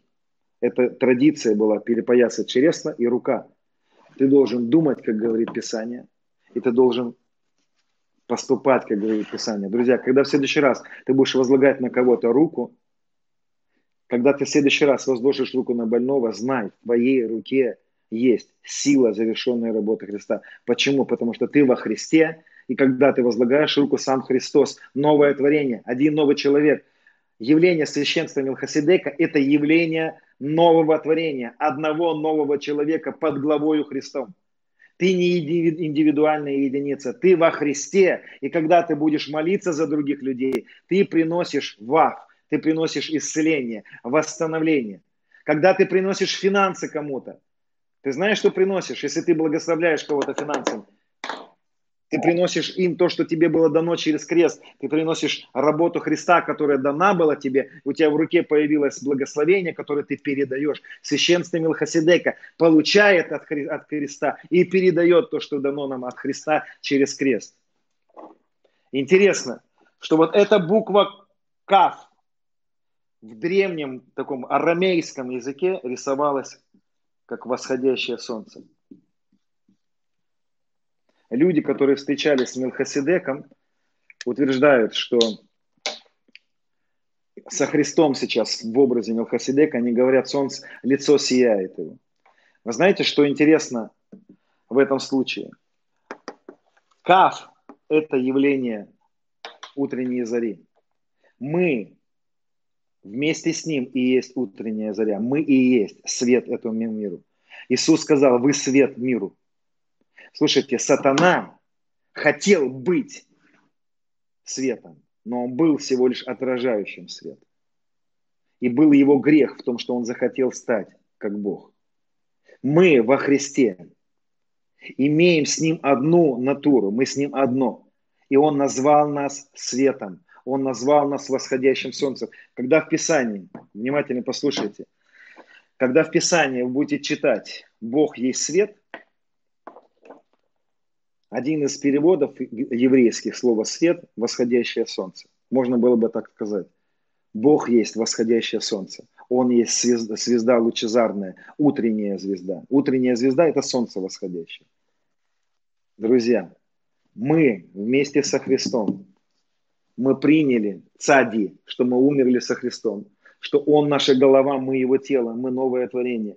Мы приняли позицию сораспятия со Христом. Мы приняли, что мы с Ним умерли и воскресли.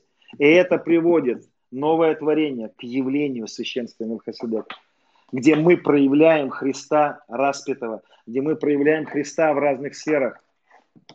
В последнее время мы столько исцеления начали видеть, когда мы начали без потугах возлагать руки, понимая, единственная причина, что слава проявляется, это мое пребывание во Христе. Когда я возлагаю руку, Христос возлагает руку. Я вам расскажу сейчас, в каких-то посланиях своих я рассказывал это. Я вижу сон, пророческий сон, без символов, просто голос во сне. Господь говорит мне такие слова. Ты должен знать, священство Милхасидека говорит, я во Христе, и я с ним одно. Он мне говорит дальше, священство Левия говорит, я прихожу к, ко Христу, я прихожу к Богу. А священство Милхасидека говорит, я в Боге. Спустя какое-то время я вижу еще один сон, в котором Господь мне говорит, я хочу тебе объяснить, Он мне говорит, хочу тебе объяснить, как проявится слава в исцелениях, как вы увидите много исцелений. И Он мне говорит, первое, что тебе нужно знать, что ты во Христе. И когда ты возлагаешь руку на какого-то человека больного, не ты возлагаешь на него руку. Он мне сказал, это я возлагаю на него руку, так как ты во мне, мы с тобой одно. Поэтому он сказал мне, тебе нужно убрать свои потуги и не считать свои заслуги первопричинами исцеления этого человека. Он сказал мне, как только ты уберешь все первопричины свои, всю свою смиренность, всю свою молитвенность, уберешь как первопричины исцеления, я начну исцелять через тебя. Он сказал мне, перестань напрягаться в этот момент. Третье, это что он мне сказал – Пойми, в исцелении людей ты вообще ни при чем. Он мне так и сказал. Сказал, ты вообще ни при чем. Твоих заслуг здесь вообще нету. Во имя Иисуса. Не выдавливай больше из себя исцеление. Просто спокойно возложи руку. Понимание, ты во Христе, ты цадик, ты праведник – ты цадик. Помните, всякий, питаемый молоком, не сведущ в слове правды, в слове цадик. Посмотрите, там слово цадик.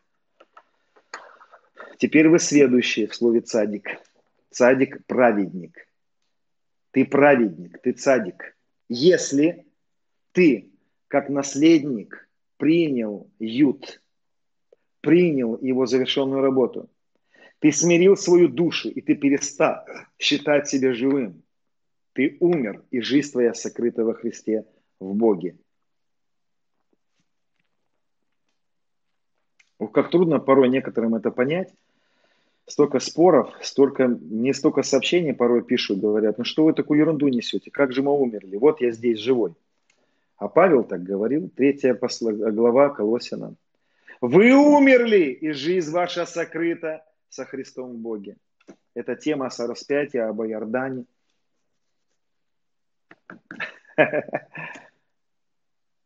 Я смиряю свою душу. Хватит мне жить видимым миром. Хватит мне кушать этот запретный плод. Хватит мне постоянно принимать видимый мир и соглашаться с ним и делать его своей реальностью, своей правдой. Видимый мир – это факты, но не истина. Истина – это Иисус распятый, и я вместе с ним. Я покоряю свою Сару и говорю, Сарочка, душа моя, смирись, Душа надменная не успокоится. Ты так и будешь пытаться своими плотью что-то достичь. Ты так и будешь, Сарочка, ставить Агарь как первопричину своих благ. И только нарожаешь своих измаильчиков. Потом придется с ними что-то делать. Поэтому ты говоришь своей душе, что унываешь ты, душа моя, что не смиряешься ты, душа моя. Покорись Богу, ибо я дух носитель скрижалей, носитель Бога, еще буду славить Его. Пусть не станет овец в загоне, и виноград не даст плода. Я все равно буду славить моего Господа. Я знаю, что этот видимый мир не является истиной. Истиной является то, что я имею во Христе. Поэтому я смиряю свою душу, разжигаю светильник истины в своей душе и начинаю переживать фимиам его присутствие внутри себя. Человек, который не переживает Дух Святой внутри себя, это человек, который до сих пор живет видимым миром. Других причин нет. Душа надменная не успокоится. Если твоя душа не успокоилась, она не переживает радость, праведный мир, значит, она надменная. А вот еще одна мысль интересная, друзья. Смирение. Это единственное, что вы не найдете в плодах плодах Святого Духа вы не найдете в послании Галатам в главе о плодах Духа смирение. Смирение – это то, что оставлено нам. Смирение – это то, что должен произвести человек внутри себя. То есть смирение – это моя способность принять. Он отдал эту часть. Он говорит, я все совершил. Ты готов в это поверить? Поверил, смирился. Душа надменная не успокоится, душа смиренная войдет в покой. Праведник верою входит в покой. Вера входит в покой. Смирение – не покой. Вера – покой, смирение – не покой. Поэтому человек, который принял благодать, появил, у него появилась способность смириться перед людьми. Вот и все. Дух Святой дает ему способность. Помните, один из плодов Духа. Давайте посмотрим с вами Галатам. Галатам. Плод же Духа, 5 глава, 22 стих. Плод Духа. Любовь, радость, мил, долготерпение, благость, милосердие, вера, кротость, воздержание.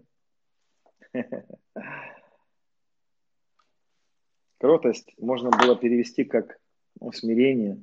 Знаете, способность смиряться перед людьми, быть кроткими людьми, милосердными, прощающими. Это все формы смирения перед людьми. Ты почему такой несмиренный? Скорее всего, потому что несмиренный перед Богом. Я так думаю. А может быть, еще просто в процессе познания тоже может быть. Но в любом случае, смирение перед человеком – это следствие, это плод – но никак оно не может быть первопричиной подачи благодати. Благодать мы получаем, пережив. Давайте так скажем. Бог смиренным не просто дает. Давайте поменяем слово дает. Бог у смиренных проявляет благодать. Потому что благодать уже нам дана, но именно мое смирение или принятие веры меня впускает в жизнь, где эта благодать проявляется. Слава проявляется. Слава храма проявляется – Храм наполняется славой, когда душа разжигает себя истиной и покоряет себя Слову Божьему. Вот такие тезисы на сегодня. Вот такие мои понимания какие-то, да. Поэтому, друзья, нам всем нужно прийти к понятию Сара и перестать, и наша душа должна перестать быть хозяйкой в доме. Пусть там Слово Божье хозяйничает, а не эмоции, чувства, истерики и денег нет. Ой, у меня все чешется, у меня все плохо. А-а-а. Ну ты душевный. Твоя душа надменная, она не принимает истины, она так и не успокоится никогда. А праведник, цадик, верою жив будет. Но подчеркну, верой в сораспятие, в совоскресение и все то наследие, которое мы имеем во Христе. Праведник, верой, что мы новое творение, одно со Христом жив будет. Праведник, верой, что мы во Христе уже новое творение, и старое все прошло, теперь все новое. А, а надменная душа до сих пор уверена в старом, а праведник уверен в своей новой натуре. А, ста, а душа надменная уверена, что она соединена с Адамом, у нее все еще ДНК Адама, она все еще говорит, «А, папа болел раком, я могу. Все еще эта душа надменная боится, что ее наследственные болезни догонят ее. Она все еще соединяет себя со своим родом, в котором там была болячка, та болячка была. Хватит соединять себя со своим родом. Мы отрезаны от, той, от того корня. Душа надменная, перестань соединять себя с Адамом. Перестань постоянно Христу говорить про старого мужика своего.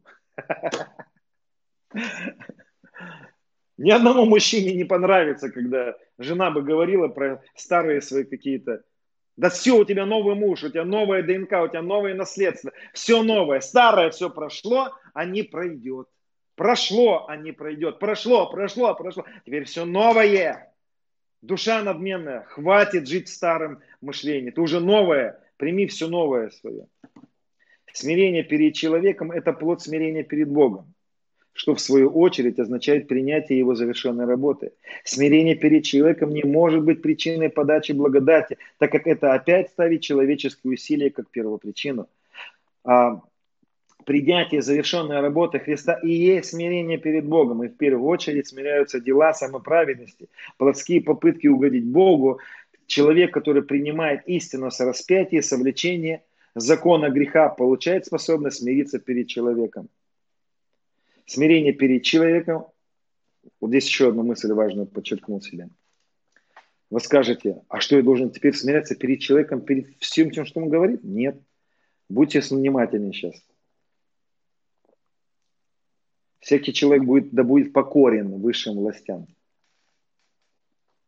Но если власть, любая власть, начинает тебя приводить к компромиссу с истиной, ты свободен от подчинения в этих сферах власти. Только в этих сферах, а не вообще власти.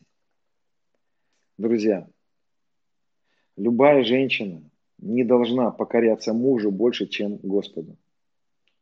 Любой человек, любой ребенок не может и не должен покоряться родителям больше, чем Господу.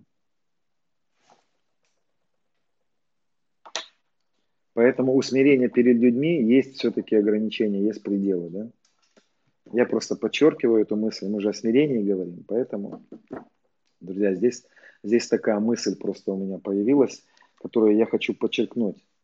Потому что, конечно, когда старшие, тем, которым мы в априори должны подчиняться, говорят нам делать то, что противоречит истине, то, что противоречит Божьей воле для нас, и тут может быть спор, они могут говорить старшие, что ты ошибаешься, думаешь, что это Господь от тебя хочет. Мы говорим тебе вот так, Господь от тебя хочет. Если ты уверен в том, что ты делаешь то, что тебе Господь сказал, даже если тебе противоречит весь мир, и ты один, как Енох, ходишь с Богом, продолжай быть уверенным и продолжай быть послушным Христу больше, чем человеку. Поэтому. Но никогда нельзя допускать непочтения к тем, которые стоят над нами. Никогда, никогда, подчеркиваю почти в каждой своей теме, никогда, с огромной любовью, с огромным почтением, даже если тебя принуждают, никогда не допускай непочтения. Прощай, люби, благословляй, Смотри на, на них, как Христос смотрит. Потому что и ты в какой-то момент иногда поступаешь неправильно, и тебя тоже нужно будет в какой-то момент обязательно простить, знаешь, и твоим детям, и твоим э, и жене, и мужу, и так далее. Все мы иногда говорим друг другу что-то неправильное и обижаем друг друга, поэтому давайте будем милостивы. Прощайте друг друга, как и Бог во Христе простил нас. Хорошо, как Христос смотрит? Кто-то задает вопрос. Но начните с самого начала, с первой темы. Там ответ будет, как Христос смотрит. Я думаю, тем, кто сначала смотрит эти, эту школу, мое понимание этого пазла я уже открыл. Я хочу еще одну мысль сказать напоследок. Я ее несколько раз уже озвучивал здесь. Я не имею всего пазла, всего, значит, э, пазла всей картины так происходит, что Господь распределяет э, картины, огромного, огромной картины пазлы по разным людям. У меня, может быть, есть свой набор пазлов, я вижу, вижу картину вот в этих сферах вот так, вот мне было показано. Другой человек какие-то картины, пока сферы показывает в этой же картине, допустим, про любовь отца, я знаю, вот у меня друзья есть, которые больше эту тему открывают, и больше им открыто, и они больше ее вскрывают. Это их часть пазлы э, как часть картины. Поэтому я уверен, что мы еще будем более ярче понимать то, что мы сейчас понимаем. Вот. Но, в принципе, друзья, вот мое понимание. И я хочу, хочу привести к призыву, конечно, призыву. Будьте смиренными людьми. Человек, который принял завершенную работу Христа – и начал жить в этом, все-таки это человек, который мирный, даже если у него происходит где-то что-то, какой-то срыв, он осознает, что, ну, этот человек вот проявляет вот, ну, осознание, что хорошо, что плохо и так далее. Никогда не будьте непочтительными никому, друзья. Это все, любая форма непочтительности, это хамство какого-то, это все-таки говорит о том, что человек еще находится, дай Бог, в процессе познания истины. Потому что истина освобождает. Истина освобождает также от хамства. Истина освобождает нас от непочтения друг к другу. Истина освобождает нас от нетерпимости друг к другу. Истина освобождает нас от обиды. Я начал последнее время вообще стараться смотреть, я еще тоже учусь, я начал смотреть на всех через крест. Знаете, на себя надо научиться смотреть через крест. А еще потом вам придется смотреть на других через Христа распятого. Вот это другая уже история. Хорошо. Хорошо. Давайте помолимся, друзья. Спасибо, что пишете. А, Господь, благодарим Тебя смирение. Перевожу свой взгляд, сердце на наследника, на сына, который дал благодать. Я смотрю на распятого. Рубин, смотри на сына. Он совершил. Разглядывай то, что он совершил, а не видимый мир. Это смирение. Помните? Господь, благодарю Тебя, что Ты тот, который принес благодать в мою жизнь. Ты тот, который все настолько совершил, закончил, доделал, что мне не осталось ничего доделывать. Абсолютно ты лишил меня всех возможностей что-либо доделать. Я абсолютно пришел в понимание, что я только лишь могу принять, как Сара, хей, благодать. Я могу только лишь принять открытую дверь. Я могу только лишь принять, что ты открыл мне дверь. Принять твою работу. Я прихожу в это время, Господь, и прошу Тебя, чтобы мы, как церковь, перестали быть госпожой и властительницей, приказывать Тебе, говорить что-то Тебе, что Ты должен сделать, пытаясь все изменить своими усилиями. Мы не хотим быть как церковь, как госпожа, как властительница. Мы хотим быть как Сара, принцесса. Сара переводится, да, новое имя Сара, принцесса, наследница принцесса. Принцесса это та, которая принимает, от своего папы короля, наследие. Мы принцесса, папочка. Мы принимаем хей, и мы убираем у себя вот эту способность ют, что-то делать. Мы говорим, это твоя работа. Мы как церковь, как Сарочка, мы отказываемся от наших попыток изменить наш видимый мир через агарь, через нашу плоть, через наши плотские действия, через нашу самоправедность. Мы отказываемся. Мы смиряемся перед тобой. Мы как цади принимаем твою работу, принимаем хей, принимаем то, что ты совершил, принимаем то, что ты сделал, растворяемся в твоем наследии и благодарим тебя, что мы ничего не можем добавить тому, что ты совершил. Мы уже наследники, мы сонаследники с тобой. Господь, благодарим Тебя, что Ты называешь церковь принцессой, наследницей. Господь, благодарим Тебя, что смирение предшествует славе. Поэтому я знаю, что слава очень сильно проявится в следующее время. И я называю этот сезон, это время славы Божьей. Потому что Твой народ смиряется, принимая все наследие, данное нам через крест. Поэтому, Господь, прости нас. Господь, мы сокрушаемся. Помните, я говорил в предыдущих темах, что иногда я говорю слово «прости», но этим самым я просто выражаю свое сожаление. Это форма сожаления такая.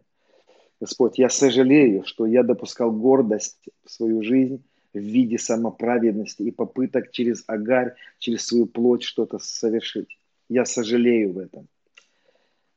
И, Отец, я молюсь вместе с теми, кто с меня смотрит сейчас. Мы сожалеем, мы, мы реально, как Сара сейчас, говорим, Отец, наши попытки изменить наш видимый мир через Агарь привело нас к рождению Измаилов, к рождению этому противостоянию, которое сейчас как ком пришел в этот мир. Но мы знаем, и на это ты дал ответ. Поэтому мы смиряем свою душу, покоряем свои эмоции и говорим, я распят с тобой, я воскрес с тобой. Я благословен во Христе, я исцелен во Христе. Я новое творение, и все старое уже прошло, и уже все новое во Христе. Как Иисус воскрес из мертвых славою Отца, так и я совоскрес с тобою, чтобы ходить в обновленной жизни, а входить в славе Твоей. Отец, я благодарю Тебя, что слава проявляется в телах. Я провозглашаю обновление тел. Слава в телах, проявляйся – я провозглашаю славу в финансах, особенно в закрытии кредитов. И денег придет больше, чем надо. Я провозглашаю славу, проявленную славу в переживании созерцания Бога.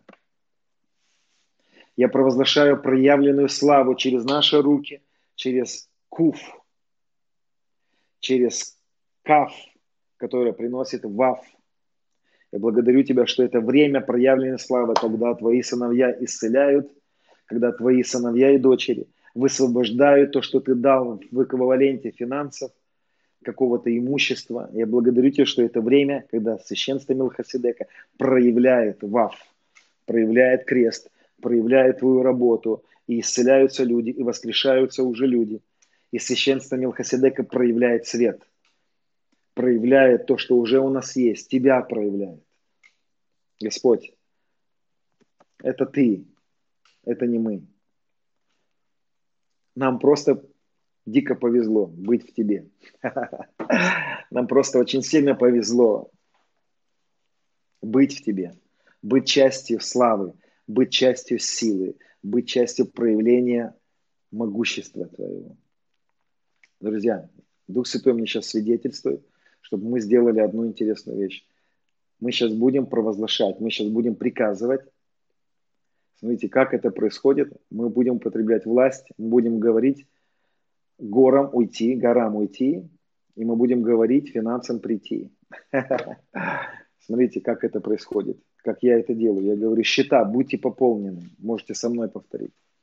Я иногда даже визуально открываю себя на, на айфоне свои банки, я говорю, счета, будьте пополнены.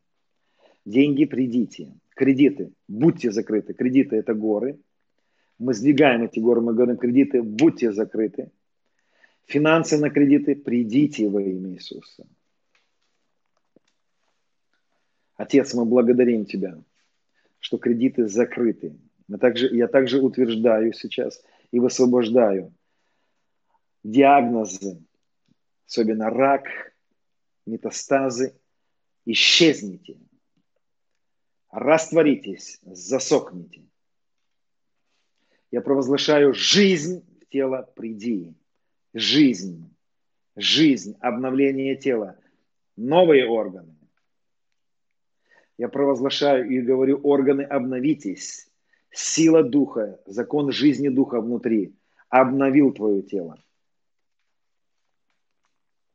Я также провозглашаю всякий коронавирус, всякий вирус или любые другие вирусы, вирус СПИДа, герпес, папилломы, все остальные вирусы. Я приказываю вам прочь от имени Иисуса. И я говорю жизнь в тело. Жизнь, сила крови Иисуса. Жизнь в тело. Жизнь, обновление – сила, слава финансовая, слава в телах. Я высвобождаю Вав. Вав, Барух. Будь благословен. Ты уже благословен. Да проявляется это в твоей жизни. Господь, мы благодарим Тебя. Давайте мы Тебя просто поблагодарим. Мы благодарим Тебя, что мы абсолютно восстановлены. Мы благодарим Тебя за финансовую славу в это время. Мы благодарим Тебя за закрытие кредитов. Мы благодарим Тебя. Мы не знаем, как это произойдет, нам не надо это знать. Мы знаем, что это истина, кредиты уже закрыты. Называй несуществующее как существующее. Можешь ты быть сейчас как беременная женщина, пока еще никто не видит, а ты уже имеешь в себе уверенность, ты уже имеешь сына, пока его никто не видит, я уже имею. Кредит уже закрыт. Деньги на обеспечение, на обучение, на покупку домов уже есть. Уже есть. Господь, благодарим Тебя, что оно проявляется, рождается, высвобождается. Сыновство проявляется, священство Милхасидека проявляется. Ты в нас и через нас проявляется. О, аллилуйя, Господь. Благодарим Тебя, что мы не зарабатываем это, не стремимся это получить, у нас уже это есть, но это проявляется. Отец, я благодарю Тебя. Господь, благодарим Тебя за ют, за руку силы, которая все совершила. Иешуа, Ты все совершил. А мы принимаем, как Твоя невеста, как Твоя супруга, церковь-то. Мы принимаем всю Твою работу и благодарим Тебя. Аминь. Закончу простой мыслью.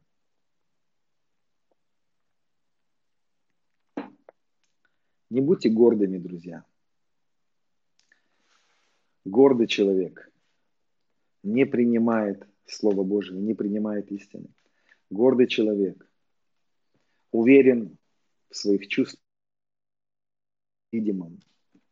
Уверен, то, что он еще соединен с Адамом. Нет – принимай, осознавай, ты в Боге, Бог в тебе. Ты очень к Нему близок, ближе, ближе чем дыхание. Во что желают проникнуть ангелы, но не могут, потому что не того, не, не им, нам. Господь, благодарю Тебя за моих драгоценных братьев и сестер. Спасибо, что вы слушали, друзья. Спасибо, что принимали. Очень много я всего пытался сегодня сказать. И верю, что э, Господь открывает ум, чтобы понимать то, что мы говорим здесь. Аллилуйя. Спасибо вам.